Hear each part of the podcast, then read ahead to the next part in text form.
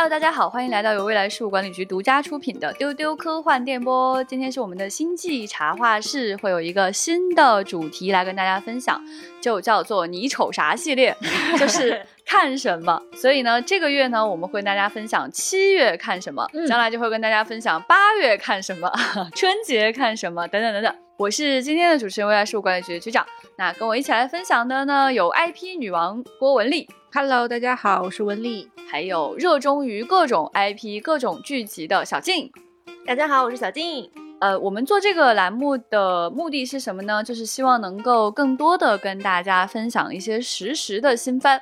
嗯，大家就会发现呢，在我们的资讯当中会跟大家预告很多新番要上架，然后很快可以去看。呃，在我们的深度分享栏目当中呢，往往是就是这个番已经结束了，然后我们对它进行回顾、查资料、做研究啊、做分析这样子。那中间有一块很大的时间上的 gap，对，就是。啊，在它正式热播的时候呢，啊，我们到底应该说些什么呢？哎，这个栏目就是用来做这个的。所以呢，我们接下来会跟大家分享的呢是正在播出或者刚刚完结或者马上要上线的一些内容。这些内容可能会以剧集居多，将来也会跟大家分享其他的一些信息。嗯。啊，就是自从有了这个话题之后呢，就发现大家看的内容真的是太多太多了。是的，啊，远远超出我们能够在丢丢上分享的这个量。如果每一个 IP 都要展开讲讲的话，恐怕我们这个更新速度有点跟不上。对，制作压力太大了，压力太大了。嗯，所以今天呢，我们就先跟大家分享的第一个话题呢，是最近非常热播的，在各个地方都能够看到大家在深度讨论的一个剧集，它就是《怪奇物语》。好，两位来跟我们讲讲《怪奇物语》最新一季的情况吧。所以这个是第几季了呢？这个已经是第四季了。很不幸的是，它依然没有完结，它在 二零二四年还会再上第五季。这样子，对，就是大家在经过了艰苦卓绝的追剧之后，还要再等两年才能再看上大结局。哦，哎，这个剧哈，我应该是只看了第一季和第二季。它讲的是一群小孩子的故事。对，呃，年纪非常非常的小，骑着自行车，然后在这个小镇上。上发现了一些奇异的事件，嗯，所以呢，我我就发现他们都已经都长大了，一个个的都已经进入青春期了。再来一季的话，就已经不知道什么情况了哈。所以我有点诧异，就是这个剧好像从第二季开始就没有那么大的声音了。那么为什么到第四季突然声量这么大呢？第四季有一个非常吸引人的一个点，就是它的主角小十一失去了自己的这个超能力。嗯，然后他的这个对抗的这个怪兽却变得更强大了，然后你就很好奇，这个失去了超能力的小十一要怎么去最后去打败这个怪兽，这是一个很大的一个看点。哦，而且应该也是受疫情影响，原来这个第四季可能要在二零一九年上，但是呢，它现在拖到二零二二年，导致有一些尴尬，就是你会觉得这些小主角们已经长大了，但是呢。这第四季又是一个阵仗非常大的故事，而且它已经俨然成为了 Netflix 的顶流。所以他们就举全球之力来把这个剧集推上 非常高的高峰，可以说它的全球观看量也是破纪录，然后包括它的各种营销手段带火了很多老歌，然后各个社交平台全部都是这个剧的信息，非常非常火爆。对，昨天还在跟朋友聊，就是这些年 Netflix 的一个变化嘛，就是网飞它这些年的制作水准越来越高，它在全球挖各种各样的制作人，所以它的制作水准上升的是非常非常快的。嗯。然后它有很多其他的电影公司不愿意接的那种非常大制作、很烧钱的内容，网飞都是愿意去做的。是的，呃，而且到了今天这个就是疫情之后的阶段呢，网飞除了在制作上面在持续还在发力之外，他们开始重视运营。对对对，就是他们会，就是刚刚郭姐讲到的，就会在全球的各个平台上去运营它这个剧里面的一些细节，吸引更多的人进来看。啊，我觉得通过这个剧可以看出来，网飞现在在这个方面真的非常强势了。是的，我今天还在跟小静讨论说，可能这就是现在的年轻一代们追剧的办法，就可能 Z 时代他们追剧，他们已经不仅限于在电脑前、电视前面看剧了，他们需要在自己的短视频平台，然后照片墙平台，什么脸书，然后音乐平台都需要，就是被这个剧全面入侵的感觉。对，它就造成了一个对我来说有一点沉浸式观影的感觉，因为说实话，我对这个剧只是路人。但是我被他这种强烈的洗脑之下，包括他的那种广告牌，然后还有他还在 Spotify 推出了一个歌单啊，有意思。但是我不得不说啊，就推出歌单这个事情也不新鲜吧？就是在很多的很老的电视剧的运营方面、电影方面，它其实也做过类似的一些运营方式。第四季有一个高光点，就是有一个小女孩被拉入所谓的异世界之后，她需要逃出来，然后呢，她是靠着一首她本人非常喜爱的歌，她听着这首歌，然后那首歌在他眼前把异世界撕开了一个口子。等于他看见他的好朋友在外面一直喊他出来，所以他就向那个窗口奔跑，然后最后他跑了出来。所以呢，这个歌单就变成听一听哪一首歌能把你从地狱里面拯救出来。哦，就第四季的这个怪物呢，它其实猎杀的是对生活已经没有希望的人。对。就是你在心里觉得我可以从这个世界消失，这一刻这个怪物就会来猎杀你。哦，对，哪怕你心里有一点点脆弱，它就会把这个脆弱放大。哦，哎，那很符合当下的这个。年轻人后世界的这种心情哈，而且在《怪奇物语》里的这群主角小孩，他们从来都不是所谓受欢迎的小孩，他们都是一些有一点怪、有一点那儿的、有一点孤僻的小孩。反正他们自己玩的很开心，但是就是他们放在那种学校群体里面，都是那种毫不起眼的小孩，outsider。对对对对对，是这种感觉。然后第四季我特别想讲一个我非个人非常感动的点。就是有一个那个小孩的绰号叫梅牙仔，他就是满头卷发，然后长得也傻乎乎的。然后呢，他平时很爱说一些很宅的梗，就是他是游戏宅呀、电影宅的那种。他是跟一个就算是大哥大在混，就是那种所谓 毕业生的那种俱乐部在混。然后他有一次他们在外面准备战斗的时候，他讲了一个很宅的梗，嗯，就是说他把蝙蝠侠和战争那个梗融合到一起。他讲完之后，他以为那个大哥没有听懂，他想好吧，没听懂就算。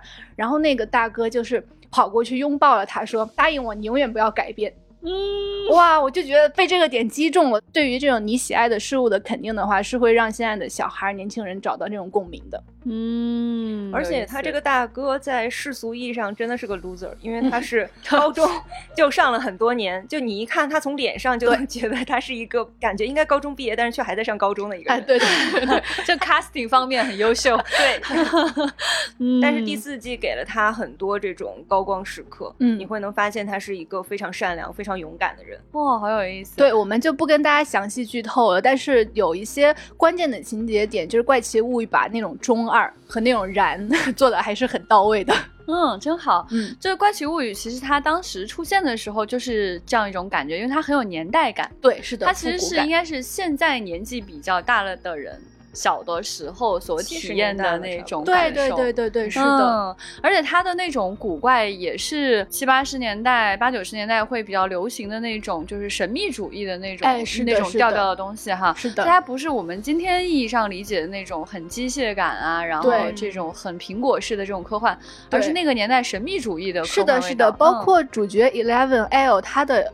特异能力，其实你说特异功能就很那个年代。他的年代，他的能力就是你就说不清，他可以隔空移物，然后呢，他能进入人的意念。他能进入人的意念之后还跟你打他还能就是感应到你在哪里你在干嘛就是非常的不可捉摸很神棍。对对对对对对对是的是的这种神棍的感觉都是那个年代很流行的一些超能力就是前两天还有个朋友跟我讲他以为这一季的怪奇物语的大结局是大结局啊对对然后就深夜在那边等然后就看就是当时已经十一点了，然后看这个大结局就看看看看到半夜，然后发现不是大结局，是的，还会有一季，嗯，对，所以你们会期待下一季吗？我会以一种善始善终的心情把它看完。虽然我看到最后一集的时候，它等于又是一个开端的感觉，我就有一点疲惫，因为感觉追了第四季都是这种感觉，每次感觉自己要追完了，都要告诉你你要追下一季了的这种感觉。而且有一个它的算是缺点吧，就是到了第四季，它的单集的时长越来越长，越来越长，就非常容易让人疲惫。哦，这样子。小静呢？你会期待下一季吗？我反而是更加期待了。我也是第一季看的时候就觉得，嗯，还蛮喜欢的。到第二季、第三季的时候，就觉得已经是惯性的在追了。嗯，但是第四季的最后两集又燃起了我对这个剧的喜爱。哦，因为他们最开始遇到这些角色的时候，他们才十二岁嘛，十一二岁，很小。然后对，现在变成了高中生，然后你能看到他们的成长，就是从那种感觉。很自私或者是很自以为是的人，然后变成现在这种非常能够照顾别人的这样的一些角色。我就很期待到第五季的时候会怎么样去继续发展下去。那除了最近大家都在热议的《怪奇物语》之外，你们还在看什么呢？我跟文丽还都在看的一个剧，叫《闪亮女孩》，这是什么？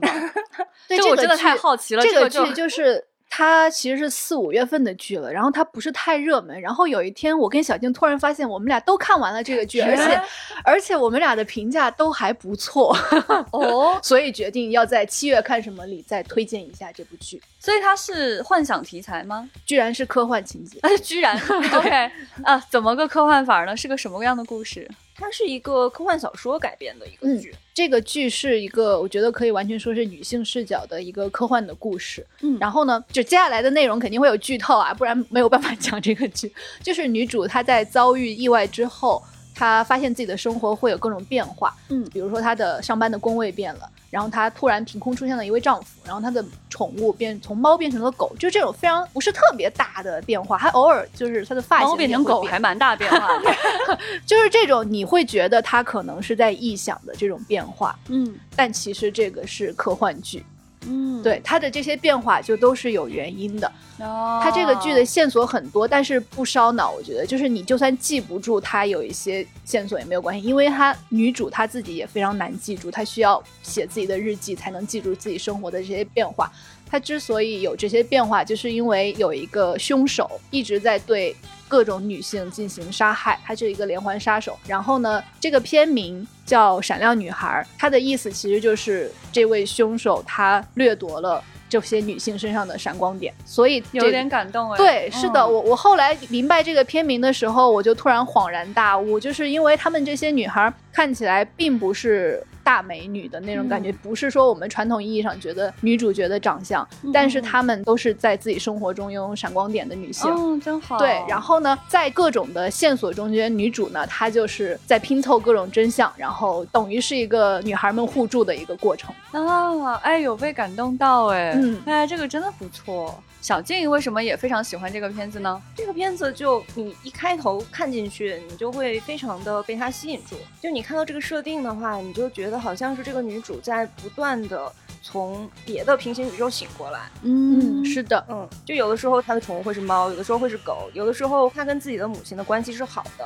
有的时候关系是不好的。嗯，然后这样的情况，就是当那个平行宇宙离你的现实生活很远的时候，这个真的非常困扰。就有可能你第二天醒来，你就已经不是在这里工作了，对，甚至于说你一下子醒来，你的公寓就已经不是你的公寓了，你不知道自己住在哪里，你不知道自己的妈妈住在哪里，嗯嗯嗯，你的亲密的，比如说男朋友什么的就不见了，然后你突然多了个老公之类的，嗯，这确实很困扰。对他的这个悬念，就这老公不是以前那个男朋友啊，对，他就会带着你走下去，你就会觉得啊，那那我在这样的一个。人生之中，我要怎么去自处？对，怎么去自处？然后怎么去解决这个问题？因为他又要去寻觅一个杀手嘛，怎么去破这个案？对，女主真的非常坚强，因为她的这种行为在其他人看来好像就是应该是你失忆了吧，应该是你自己有问题，就是她旁边的人一直给她投来这种眼光。对，但他坚信他是确实是他的生活出了问题，他一定要解开这个难题。然后这部《闪亮女孩》一共有八集，我应该是分一个周末，就是把它紧凑的追完的。它其实就有点像你在看一部电影的这个体量了。对对对对哦，明白明白。哎，这个好有意思，它这个比喻意义我觉得还蛮深刻的。是的，还是挺感动的。而且这个女主角就是《使女的故事》的主演伊丽莎白·莫斯。我的天啊，她是她真的老演这种很委屈的角色，她非常适合演这种受压迫的女性。因为因为就是她并不是那种光彩亮丽的那种大美女，但是她就有一种很坚韧的那种品性。对对，她有很坚韧的感觉，然后有一种很委屈的感觉，就是有一种。很好欺负的感觉，就 被大家欺负很惨。他在那个演了《使女故事》之后，他还去演了那个就《隐形人》的新版。对对对对对，也是被压迫的女性。对对对，哦，所以他哦，那他在这个体现女性被压迫这一点上就走得很远了，在这个时代中无人能敌了。这个故事我很喜欢，我觉得他其实可能很多女生听了之后会很有共鸣。嗯，是的，就是真的，这个世界上会有很多的杀手，他可能是男的，可能是女的，他在你生命当中出现，他真的杀掉了你身上的一些闪光点。嗯，是的，是的，他在这种制造悬疑和制造恐惧方面，就是可能作为女性的话，你会更感同身受一些，对，非常细腻。哦，很好，很好，很好。哎呦，被安利到，真的不错哎。嗯，推荐大家去观看。虽然已经被我们剧透了啊，不好意思，但是还是很精彩的，推荐大家去观看。但我觉得听起来就非常的精彩，我觉得不太影响这个剧透。是的，是的。那个凶手选角也非常的好，就他看起来对对对，人畜无害的，其实也不凶也不丑，就是一个普通的一个男人，但是他给你的那种感觉，那种。阴森的感觉，就是演的非常的到位。嗯，说的真好。这个世界上杀死你闪光的人看起来都很普通呢，我觉得这个比喻意就非常非常到位。而且我想起来还喜欢这个剧集的一点，就是它的笔墨更多的是刻画这些女性，就是反映她们的自己的工作生活，而对这个凶手，就是他就是一个 loser，就是没有写太多他为什么会变成这样。对他反正就是好，对他就是一些无端的杀人的凶手，很好，有被安利到。接下来为大家推荐的呢，也是这段时间在热播刚刚完结的一个片子，就是《欧比王》。嗯嗯，传说中的星战当中的老王，这个剧在上之前就非常的受到瞩目，上的过程当中可以说是一度热潮啊。到它大结局的时候，非常的精彩。就是我其实还没有看到后面发生了什么事，我是先看到了我们的同事悠悠的整个系列的反应。对于我们非星战粉来说，看悠悠看欧比旺实在是太精彩了。是的，一定要跟大家分享。那天突然悠悠大叫一声。然后我们问他你怎么了？他说 大结局。然后他就在办公室就是开始看这个欧比王的最后一集。对对对。然后整个这个过程呢，哇，真的就是我觉得他的这个 reaction 应该比剧集里面的感觉还要来的强烈。是的。对，先是那种捂着嘴，哇，那个气氛就是到达紧张的顶点。对。然后开始哭。对对，开始流泪。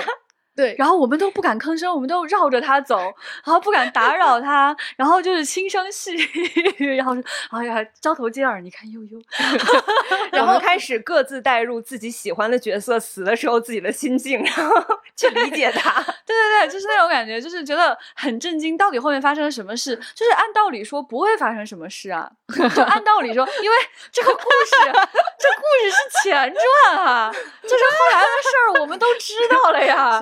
呃，就是他能发生什么事儿呢？好奇怪啊！就悠悠在整个就是用这种非常沉浸式的情绪看完这一集之后呢，他就像一个突然老了五十岁一样，像一个老人一样站起来，弓着腰，对对对，缓缓的、缓缓的走进了厨房，缓缓的拉开了冰箱，拿出了一个东西。缓缓的走向水池，整个那个过程好奇怪啊！站在远处的我，觉得好像他站在取景框中，然后整个那个系列呢在慢放动作，对对对对对，不像一个真实的人的反应。然后就是悠悠看完之后，我们就心疼的说：“哎呀，悠悠去喝点可乐，吃点东西吧。”悠悠说：“不，我要发微博。” 然后坐了一会儿，说：“啊，不行，我还是得缓缓。” 然后他带着这种血与泪发出了好几条微博，然后 P 了好多图，而且特别优秀，就是既传递出来了那种心境，但是又没有剧透，对，特别优秀。是的。对，所以这个 剧呢，真的要跟大家推荐一下哈。就首先说呢，这个剧集呢，它是用过去的演员来演的。当年你看到老王是谁演，今天还是谁演，就光是这一点呢，就已经非常非常吸引人了。而且我们要说，这是伊万麦克格雷格，对，而且我们要说一个点哈，就是大家都知道，就是星战其实是先拍了四五六，再拍了一二三嘛。那么在一二三当中饰演安纳金的这个海登。他实际上是没有真正演过达斯维达的，所以这是他第一次，就是他在老王这个剧集当中，这是这个演员第一次演达斯维达这个角色。呃，当年的这个星球大战，所谓的星球大战的第一集，就是一九七七年上映的那一集，大家还记得吗？就是卢克这个少年站出来了，对吧？然后老王跑去跟他说啊，达斯维达是个坏人，他杀死了你爸爸。嗯啊，就这么个剧情，大家可能有点印象哈。这个就是整个星战系列的开端。但是呢，后来呢，卢卡斯把前面的剧情补齐了，就是讲了这个达斯维达这个人，他原来是谁，他是怎么样走向达克赛德的。哦，所以呢，你们看到的是四五六一二三七八九，它的上映顺序是这样，但它内在的时间顺序。啊，是另外一套时间顺序。对对对。然后我们这个老王这个剧集呀，它发生在什么时间呢？它发生在一二三跟四五六的中间，就是三和四的中间啊。也就是说，卢克这个少年他崛起之前，但是呢，我们的这个阿纳金他已经黑化变成达斯维达的这样一段时间。所以说，按道理说呢，这个剧集里面应该不会发生什么悠悠这样的星战扛把子不知道的事儿。而且在悠悠看老王最后一集之前，我还专程请教过悠悠这一季有什么新的信息呀？有没有说什么这个星战粉不知道的事儿？悠悠斩钉截铁地说没有。哦，悠悠的意思是我都知道了，没有什么能打倒我。是的，是的。而且我说那是不是很好看？悠悠说很一般。哈哈哈所以他最后给出这样的反馈呢，就引起了我强烈的好奇哈。不得不说，作为一个资浅星战粉丝、外围星战粉丝，我看了最后的大结局之后，觉得还不错。但是绝对达不到 悠悠这样的心情。我就已经在看咱半版当时发的那个星战欧比旺大结局的微博，悠悠用血与泪 P 出的图，欧比旺的过去、现在与未来。对，因为讲那个欧比旺，他在这个剧集当中，他其实当时是一个精神状态非常差的一个状态。然后呢，他的原力各方面也不太行，打斗能力也不太行。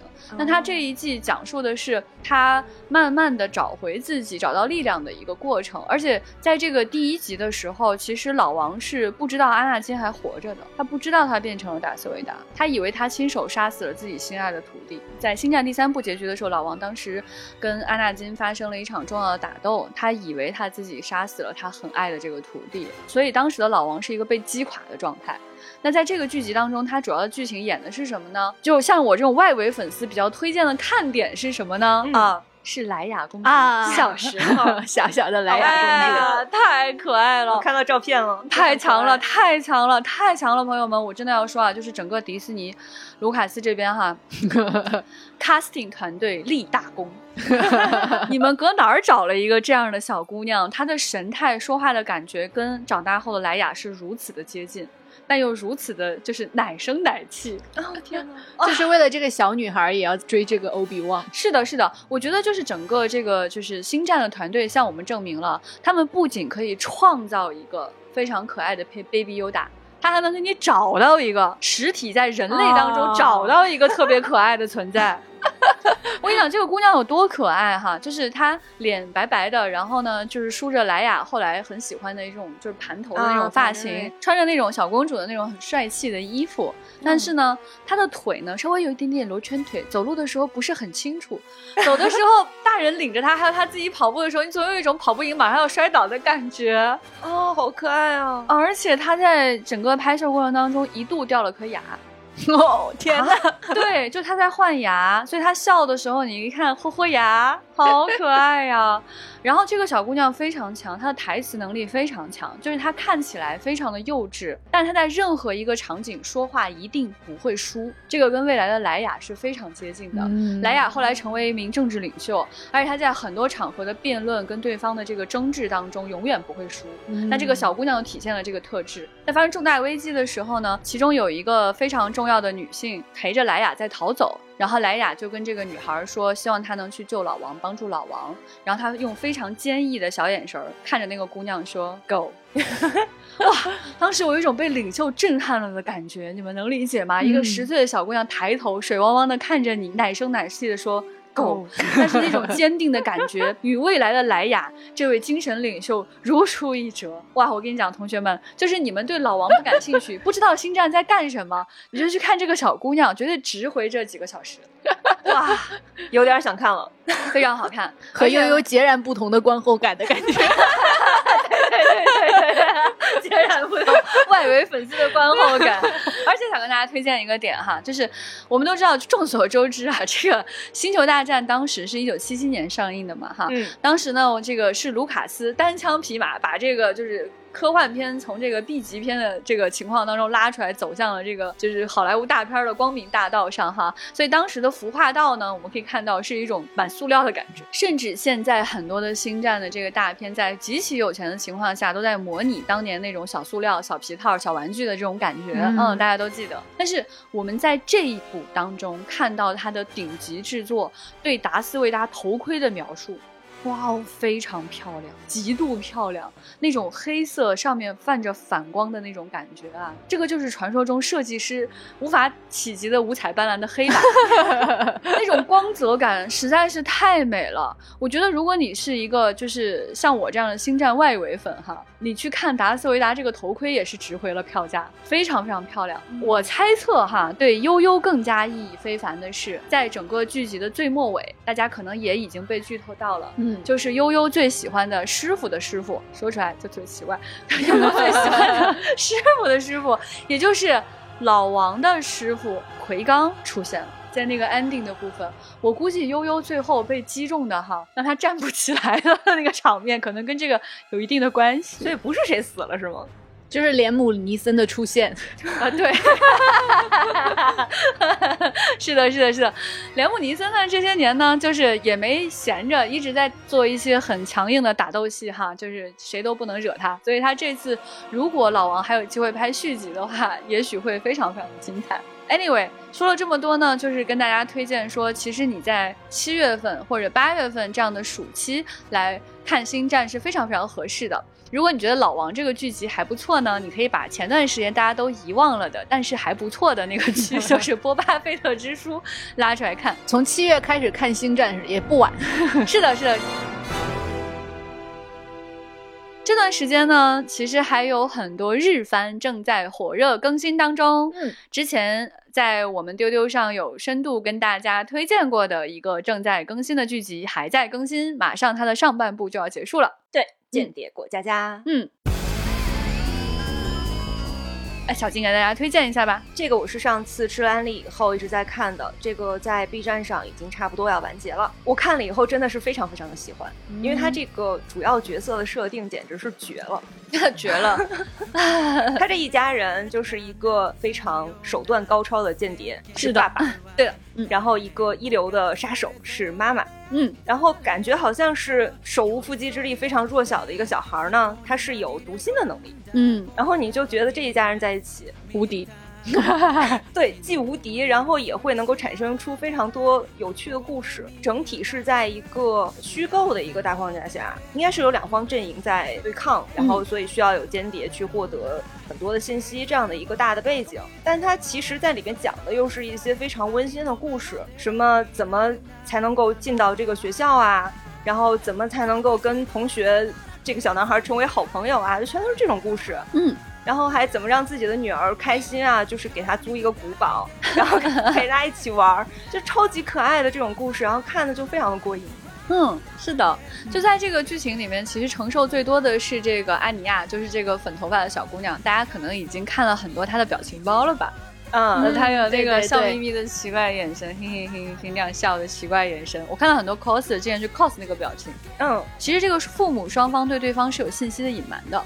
嗯，就是妈妈其实并不知道爸爸是一个资深间谍，对。然后爸爸不是很清楚妈妈杀手生活的情况。然后呢，这个小姑娘因为她有读心的能力呢，所以她承受了一切。哦，原来如此，她什么都知道。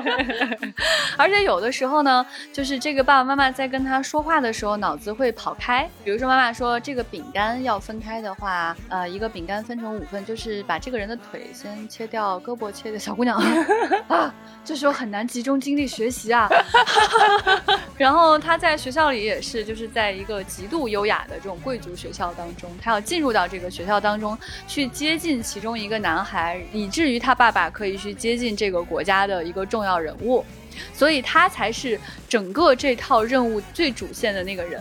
然后呢，他的学习成绩也不是很好。然后他有很多事情也没有办法完成，但是他要在这个剧集设定当中成为一个优秀的孩子，才有可能达成这一次整个间谍任务的成功，世界才能够和平。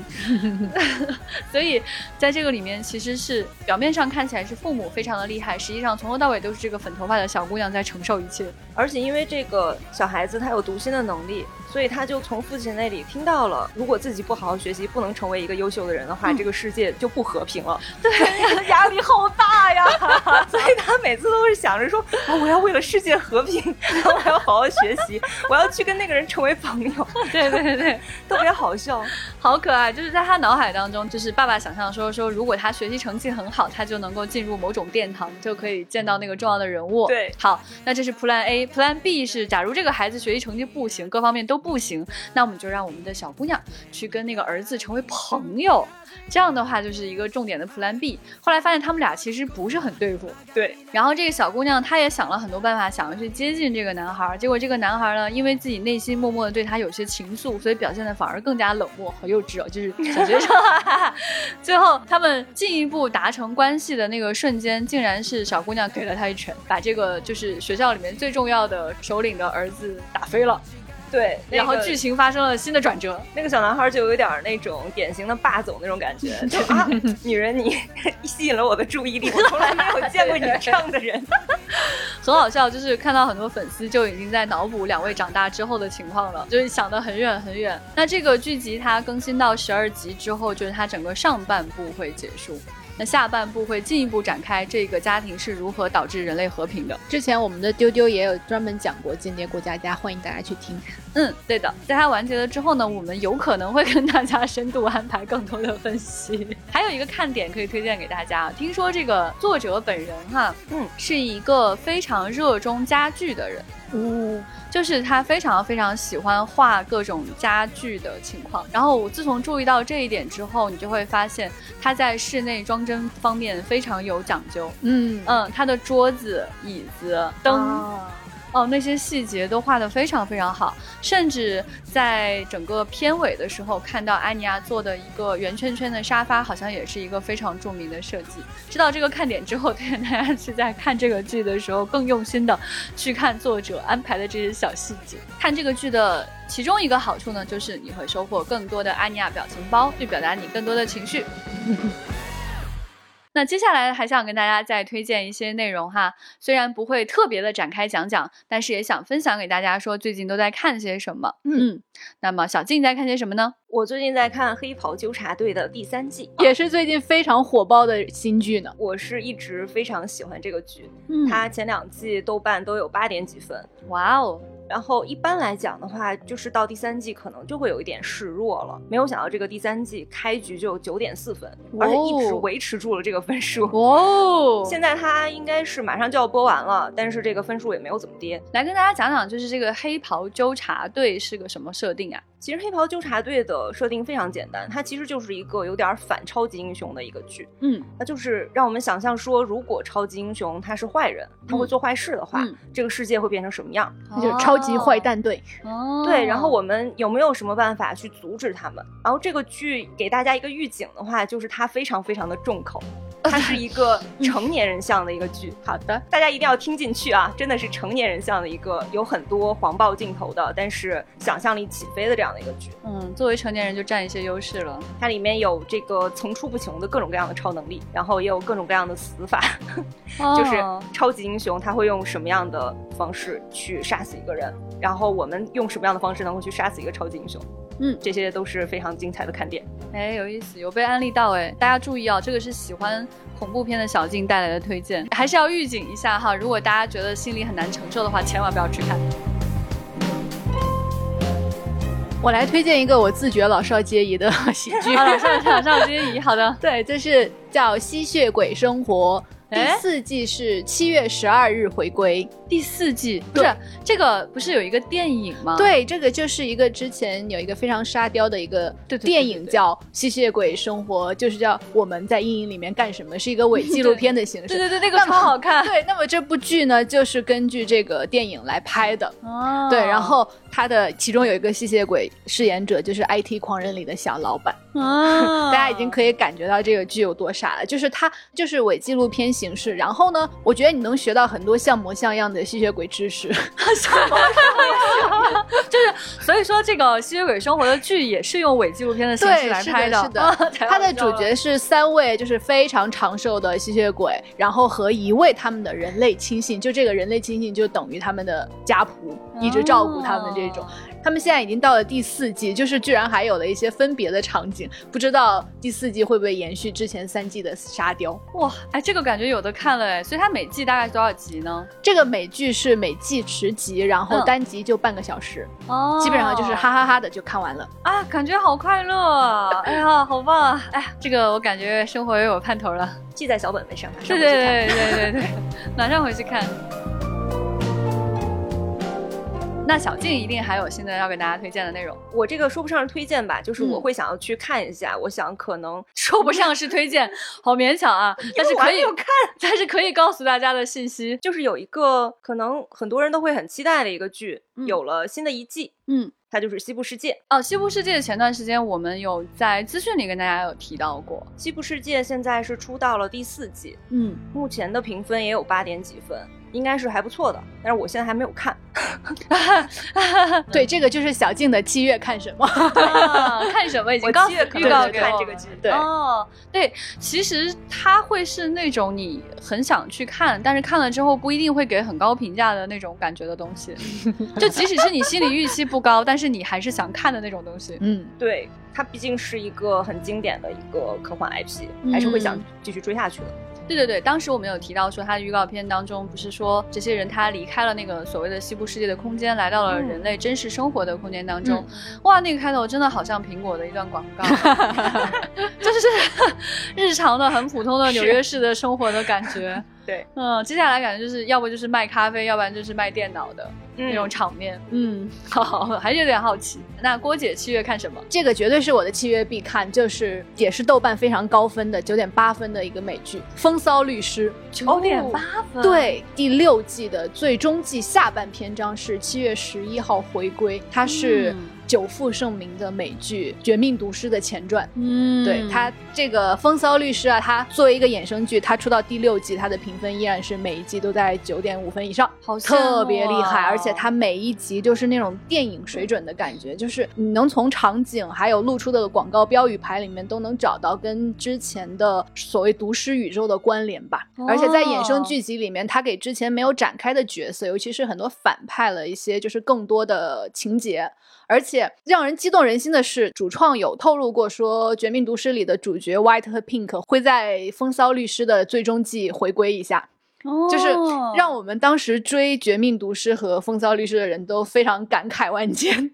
因为这个就是真正的完结，哎，好羡慕！因为我其实没有看过《绝命毒师》的剧集，但我非常羡慕这种，就是本身他自己剧集几集都扛住了这个考验，然后他竟然出的这个前传和衍生每一季都扛住了考验。是的，他这种是好罕见啊！这种事情，《绝命毒师》真的非常的精彩。我要就着这个文丽刚才说的这个，再补充一个黑袍纠察队的一个。黑袍纠察队里边的他们创造出这些超级英雄的这个公司叫沃特公司，沃特公司的 CEO 是一个黑人。嗯，也就是《绝命毒师》里的那个炸鸡叔，炸鸡叔在《曼达洛人》里也有精彩演出。好的，好的，好，原来这个起了我们今天的圆 上了，圆上了。哦，原来如此，哦，挠头呢。原来这个世界是这样紧密联系在一起的呢。嗯，interesting。最近其实有在追的一个剧叫《夏日重现》，它讲的是一个时间循环的故事。这种日本拍摄的动画，然后是时间循环，又是夏天的这样的故事，大家听起来会觉得天哪，这简直就是《夏日重现》，就是一遍一遍的在拍类似于这样的。这趴我看了很多遍了。对对对，这种感觉就是一种 day travel 的感觉。你你说起这个剧情提要的时候，所有人都会觉得它好像跟什么什么什么什么什么是一个意思，但是说竟然这个剧集还。还能做出一些新意，嗯，它现在正在更新当中。接下来我跟小静会认认真真看完，然后并且跟大家再分享分享这个内容的。嗯，深度的分享这个内容，然后这种感觉我觉得也非常的愉快，就是你在夏天的时候一遍一遍的去看类似的东西，其实真的挺愉快的。我最近也在看一个很老的剧，因为船长不停的在讲里面的笑话，就是 T V B T 生活大爆炸。其实它很早以前就完结了，对。但我觉得它非常适合夏天看，因为它每一集都很短，然后就是一群人在瞎胡搞的那种感觉，非常非常的愉快。而且说起来，其实当年的 TVBT 的运营也跟郭姐说的 Z 世代运营有很相似的地方。嗯，当时 Twitter 还是一个很新的东西，是一个很时尚的，不是每个人都在用的，很 nerdy、很 geek 的一种感觉的一个存在。所以。当时的主角这些角色都在 Twitter 上有自己的账号，然后他们会专门去发推去应和当时剧情当中的一些内容。这已经是当年能做到的营销之王了，真的很强。是的，是的，所以想想看也觉得蛮好玩的。然后我本来会以为说现在去看里面的一些笑话会不会觉得不好笑。嗯嗯，或者是他讲的很深度的内容，我会不会已经听得懂了？我现在去看，嗯，就是还是有很多理论物理的知识是不明白的，然后然后该好笑的地方还是很好笑，可爱还是很可爱的，呃，所以推荐大家去看 TVBT，然后《永恒的夏天的循环之神》，还有就是 Friends，我们在此前也跟大家深度推荐过，就是 Friends 的这个内容，也推荐大家去看，嗯。这也是一种夏日重现的感觉。嗯，所以今天就是这样了。我们跟大家推荐的七月看什么，这种感觉就是永远有新的东西值得期待，对，会是非常愉快的一件事情。你永远不知道巧克力盒子里面打开会是什么，也可能是西瓜。欢迎大家来跟我们留言，讲讲你最近在看些什么，以及我们讲的这些内容是不是已经看完了，哪些比较好看，哪些不好看，想要表扬、想要吐槽都可以来告诉我们。欢迎大家在各个平台来给我们留言，也欢迎大家加我们接待员的微信 f a a 零五零四，嗯，跟他讲丢丢就可以。可以进群了。好，那今天的推荐就是这样，拜拜，拜拜，拜拜。